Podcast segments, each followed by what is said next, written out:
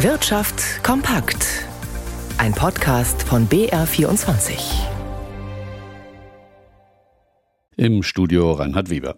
Kupfer, Lithium, Kobalt, seltene Erden. Viele Hightech-Branchen wie die Raumfahrt, die Verteidigung oder die Umwelttechnik sind dringend auf diese und andere wichtige Rohstoffe angewiesen. Sie werden gebraucht für die Herstellung von Solarpanelen, Windkraftanlagen, Batterien, Handys oder Computerchips. Doch die EU ist bei der Rohstofflieferung stark von Drittstaaten abhängig und will das ändern. Aus Brüssel Stefan Überbach. Um nicht mehr so stark wie bisher von Lieferungen aus Drittstaaten, vor allem aus China, abhängig zu sein, will die EU den Bergbau in Europa wieder ankurbeln, dafür die Genehmigungsverfahren beschleunigen und private Investitionen fördern. Um Ressourcen zu sparen, werden schärfere Recyclingquoten vorgeschrieben. Künftig sollen mindestens 45 Prozent der sogenannten strategischen Rohstoffe nicht mehr auf dem Müll landen, sondern gesammelt und wiederverwertet werden. Außerdem sind sogenannte Rohstoffpartnerschaften mit Ländern außerhalb der EU geplant. Die Lieferverträge sollen auf Augenhöhe abgeschlossen werden und dafür sorgen, dass beim Abbau der Rohstoffe Umwelt- und Sozialstandards eingehalten werden. Die zuständige Verhandlungsführerin, die FDP-Europaabgeordnete Beer, sagte, mit dem Beschluss des Parlaments seien die Weichen in Richtung europäischer Souveränität und Wettbewerbsfähigkeit gestellt. Die AfD spricht dagegen von Planwirtschaft. Die EU wolle mit viel Steuergeld vor allem die Industriezweige mit seltenen Rohstoffen versorgen, die in das Korsett des Green Deal passten. Das Parlament muss sich jetzt mit der Vertretung der Mitgliedstaaten auf eine gemeinsame Position verständigen. Die Verhandlungen sollen schon bald beginnen. China hat der EU wegen einer angekündigten Wettbewerbsuntersuchung zu chinesischen Subventionen für Elektroautos Protektionismus vorgeworfen und vor negativen Folgen gewarnt.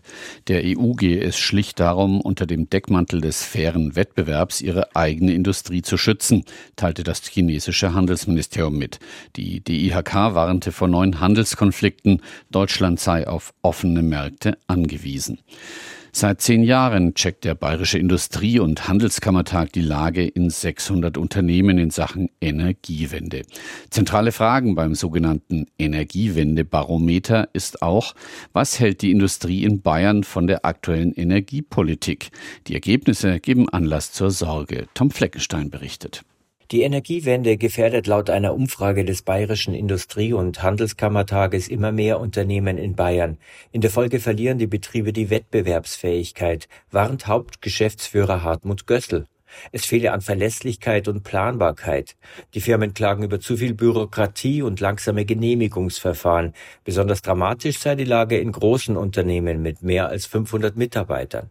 Gössel fordert einen Industriestrompreis für alle energieintensiven Betriebe im internationalen Wettbewerb, die am Standort gehalten werden sollen. Außerdem eine Senkung der Stromsteuer sowie Strompartnerschaften, das heißt Direktlieferverträge zwischen Grünstromerzeugern und den Betrieben, die dann freigestellt sind von Netzentgelten und die man mit Investitionszuschüssen anschieben könnte, kostet nicht so viel und hat so eine Wirkung wie in den Vereinigten Staaten wie eine Steuergutschrift. Alles unkompliziert, kein Antrag erforderlich. Wir brauchen Klarheit und wir brauchen Tempo.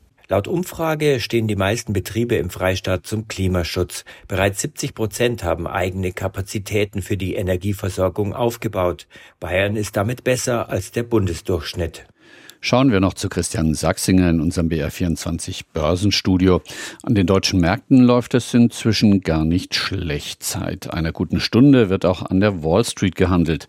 Christian zeigt dort der Trend denn ebenfalls nach oben? Ja, zumindest beim Dow Jones. Da geht es ein halbes Prozent aufwärts im Moment und das trotz enttäuschender Konjunkturdaten. Die US-Erzeugerpreise, die sind immer so ein Frühindikator für die Entwicklung der Inflation und die sind im August schneller gestiegen als erwartet. Könnte man als Signal dafür werten, dass es mit der Inflation in den USA weiter unvermindert nach oben geht. Ein Investor sagte dazu allerdings, die Anleger würden die Zahlen relativ gelassen hinnehmen, weil sie wüssten, dass diese größtenteils auf einen Anstieg bei Energie und Gas zurückzuführen seien. Die Energiepreise werden nun bei der Inflationsrate rausgerechnet, wenn man die Kernrate bekommen möchte und bei den gestrigen Zahlen im August war diese Kernrate schon deutlich gesunken.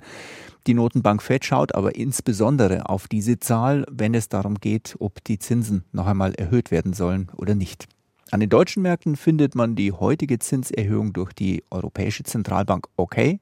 Der DAX legt jetzt sogar fast ein Prozent zu und der Euro fällt auf einen Dollar 0,670.